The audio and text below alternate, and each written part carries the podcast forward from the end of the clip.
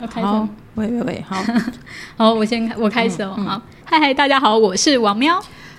我是蘑菇，今天大家一定很好奇，说为什么今天是我开场？是因为我硬跟蘑菇凹这个特辑。就是又要在我伤口上撒盐。对，我就说，哎、那我们来录《爱的迫降》吧。然后还有一种就是，为什么为什么要录这个？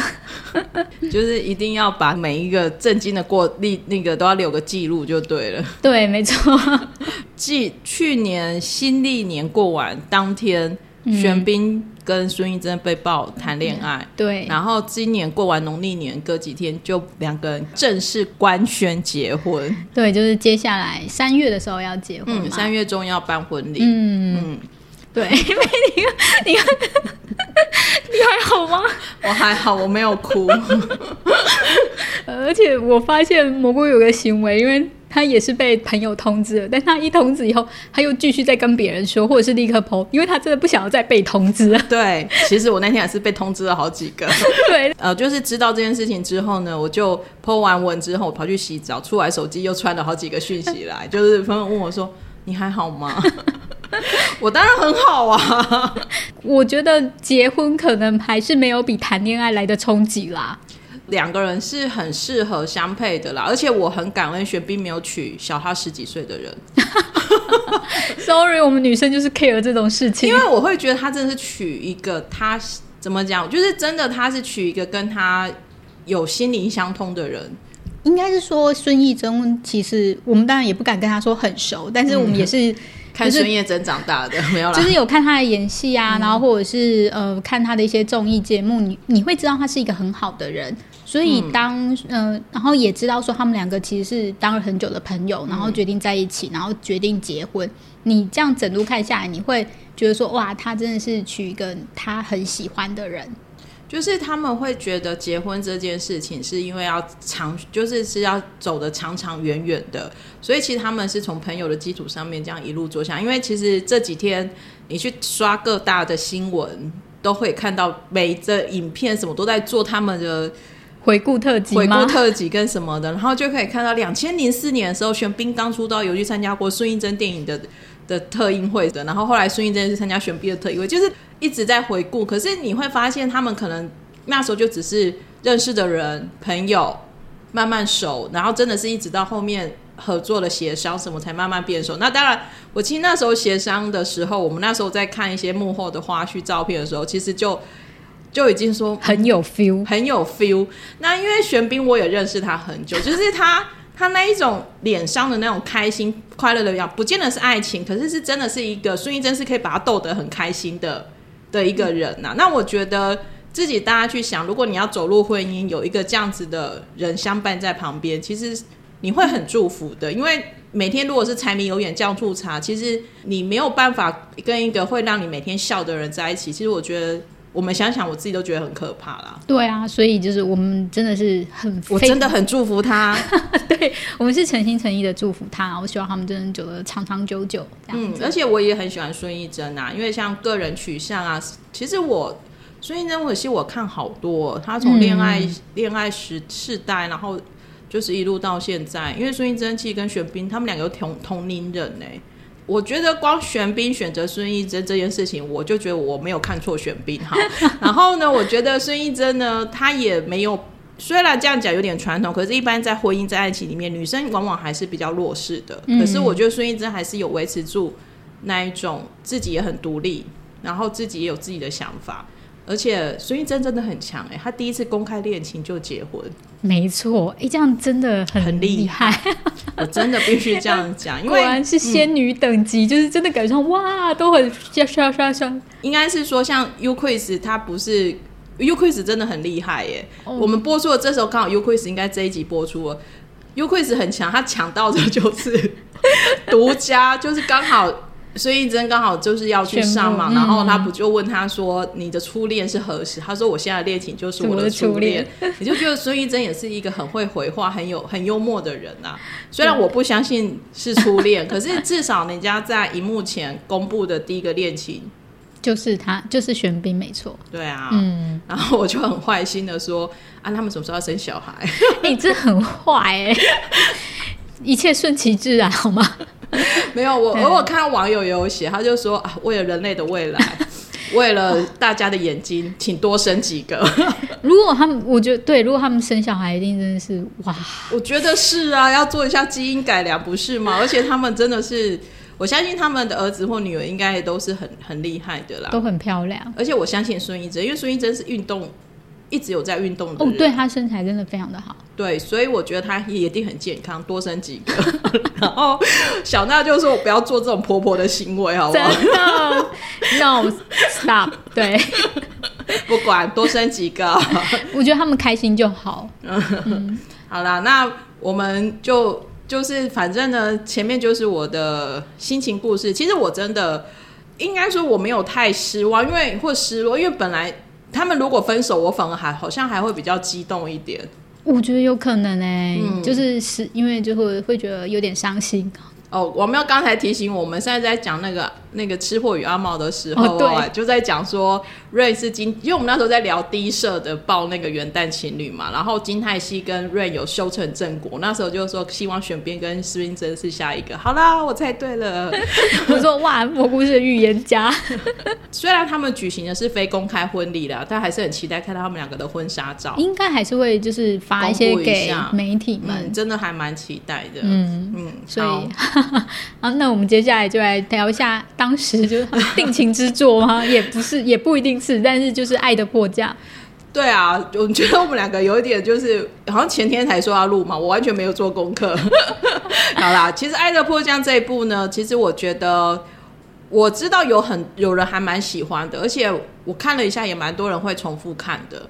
我们那时候在看的过程中，其实我一样也是觉得是演员的火花。大过于编剧跟导演，导演其实我觉得我还蛮喜欢这位导演，因为他是《火星生活》，因为我我自己还蛮喜欢《火星生活》这部作品，嗯，然后跟就是《罗曼史是别册附录》的导演，然后就是很会拍爱情剧的导演。对他之前他之前也是呃也有拍其他部导演，然后是比较硬派的，算我觉得《火星生活》也比较硬嘛，对。对，所以他这样子算是呃不论是爱情或者是硬派一点，他其实都可以掌握的好。嗯，然后再来就是那朴智恩编剧就是太厉害，就是大家都知道来自星星的你，嗯，对啊，然后制作人，然后蓝色海洋的传说，而且他其实是这个作家，其实他是综艺作家转过来的，我觉得这也还蛮厉害的。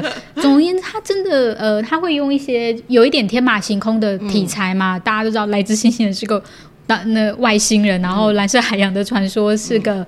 那个就是是个也算是一个嗯跨物跨物种相恋，对，突然间不晓得该怎么就是那个，然后这一个他就挑战了南北韩的题材，嗯，我觉得南北韩题材也是韩国很爱拍，他们算是一个特有的题材。其实其实看最近几部作品，呃，几部很有争议，像《雪滴花》或什么，其实知道南北韩题材，其实某程度上有点不好拿捏，因为你拿捏的好。的话，可能就像《爱的迫降》还算成功。你拿捏不好的话，是全国 全部韩国的人民在跟你抗争呢。我觉得南北韩的题材一定会被骂，但是就是骂的话，到底会是一个好的加成或坏的加坏的效果，那就要去拿捏了。嗯，对。那我觉得《爱的迫降》虽然是架在一个南北韩啊，那其实其实从到你都会知道，那个有点不太可能，因为。因为女主角是坐着那个影视影视里，她是坐着降落伞嘛，那个就是她去玩那个降落伞嘛，然后那个叫降落伞，反正大大家知道我们在讲什么，就是她就是玩那个伞，然后结果就飘到北韩去了。应该是说，就是你一定要知道，就是朴智恩编剧他就是会有那种。非物理就是 非科学的角度来看，他的宇宙啦，你就是要接受它，对，然后不要去一直去想这件事情。对，如果就是大家如果要去就卡在这一点过不去的话，那就真的就没办法好说了。嗯，整部戏呢，其实就是影视里到那边去，然后就遇上了玄彬饰演的军官嘛，然后更扯的是，原来他们在之前在瑞士就有一面之缘。对，反正呢，就是诸如此类的各种因缘巧合之类的事情。你就把它当做是一个爱情喜剧看就好了。其实你就不要去想说它跟史实，就是跟实际的状况合不合理啊，或者是说到底会会怎么样啊？其实就是你如果把它当做是一个幻想剧看的话，其实你就会接受的很轻松。我觉得至少就是呃，朴朴智恩编剧他把台词写的很好，就是很浪、浪漫的那一种，就是就很是爱情韩国爱情剧的那种，就是每句台词都很都很甜腻腻这样子。嗯嗯嗯，对，然后导演也很会拍呀、包含就是像他把那个在北韩的时候的那一种，虽然环境不好，但还是有乡土的浪漫吗？对，就是 骑着脚踏车啊，或者是举白蜡烛啊，对，我觉得他就是很会这种桥段啊，就是在刻苦中越就是爱情萌芽。我觉得有一派很也很吃这个，就是对，嗯，然后孙艺珍又把诗玲演的很可爱，就是虽然嘴巴一直说我是只吃的什么那个鱼子酱啊，然后什么东西不吃的三口啊，可是因为我觉得孙艺珍她在演这种拿捏的很好，不会太过，然后不会太矫情。然后不会让你觉得，呃，这女的演的好做作这样子。嗯可是你会觉得她做的很可爱。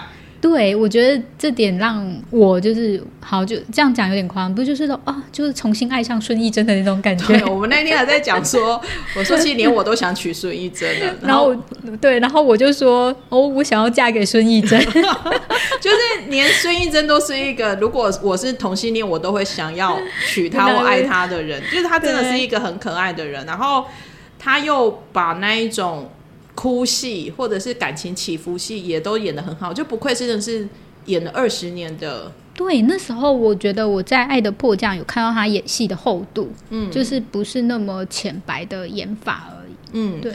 然后玄彬呢，当然这个一向也是玄彬的强项啊，就玄彬只要站在那边就荷尔蒙，那个不是荷尔蒙，费洛蒙，整个就一直大释放这样子。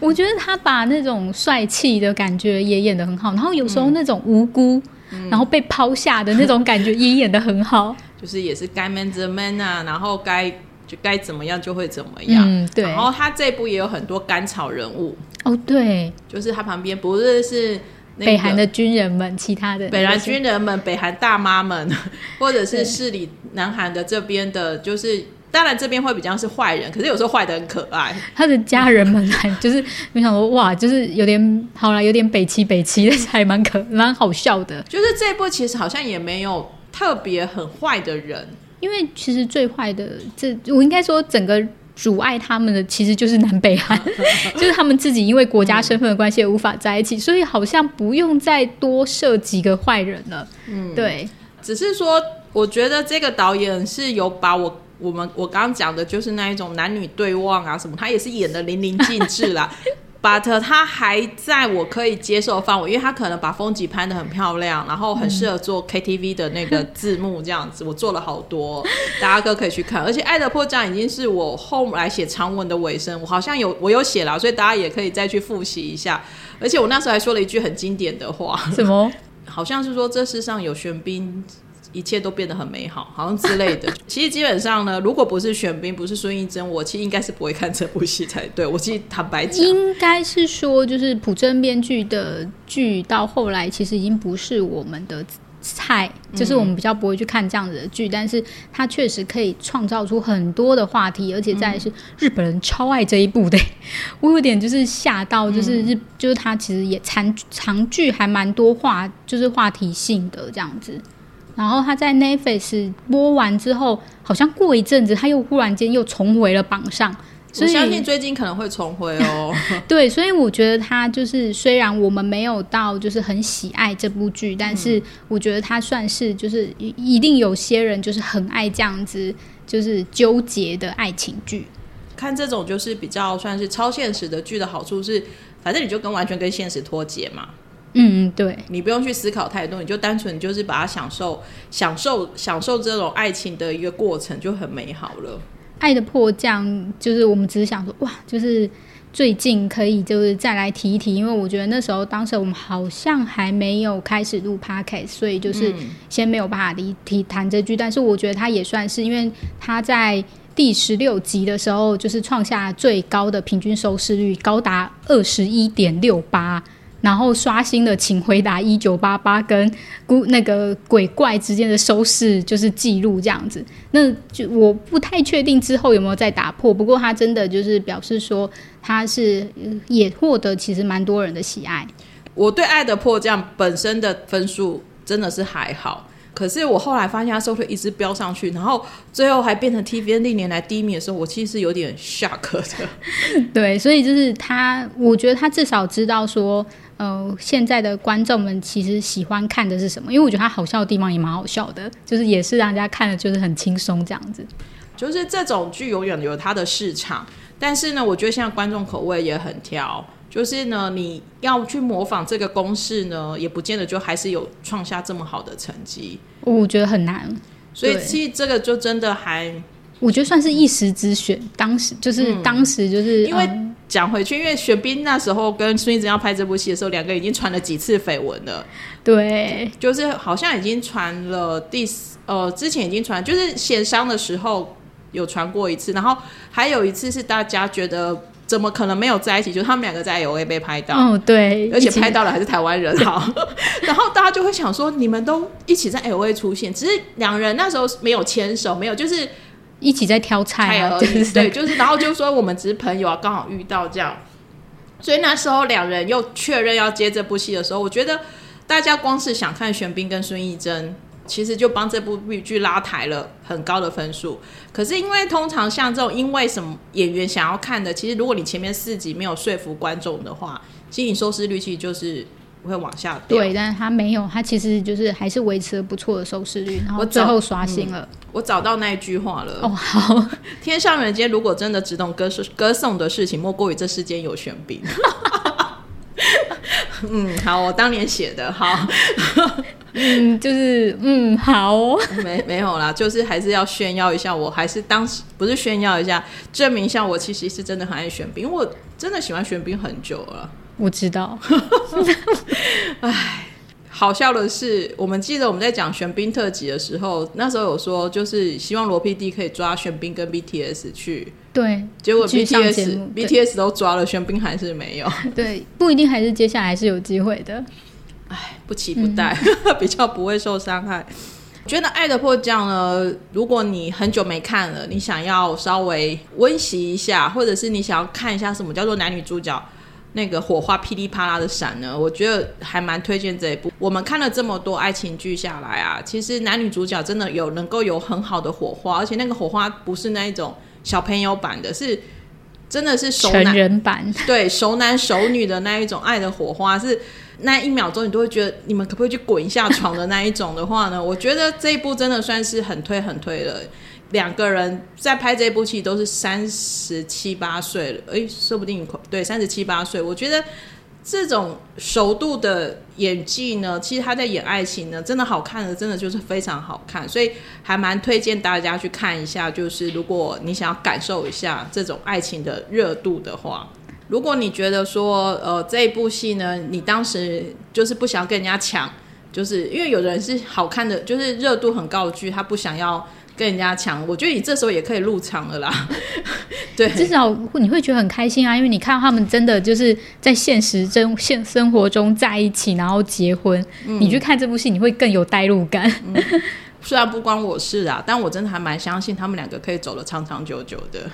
对，我们也希望，希望他真的可以走长长久久。因为真的看得出来，两个人是真的有经过很理智的思考，尤其是孙艺珍啊。孙艺珍是，我觉得他不是一个随便会答应走入婚姻的人。对，所以可以找到一个让他觉得哇，可以跟一个人就是携手，就是走入一生，走走一生。我觉得这是一个很棒的决定。嗯，今天就是我们。加同场加映，然后也分享一下我的 我个人的心情。不要哭，不要哭。没有啊，其实我都都没有哭。没有啦，其实就是真的蘑菇的心情都是很正面的，都还蛮开心的。这样，可能因为真的已经有心理准备了吧。我其实前一阵我们好几次也是在聊说，如果玄彬再不赶快跟孙艺珍结婚的话，就是这样我就要下手了，就是诸如此类，就是意思就是说我真的很希望他们两个可以有一个。走到一局，对，走到一个新的里程碑啦。那也祝福大家呢，可以在未来日子找到自己的玄彬，找到自己的孙艺珍。嗯，对，祝福大家。对，然后我们今天就先聊到这里喽，谢谢大家，大家拜拜，拜拜。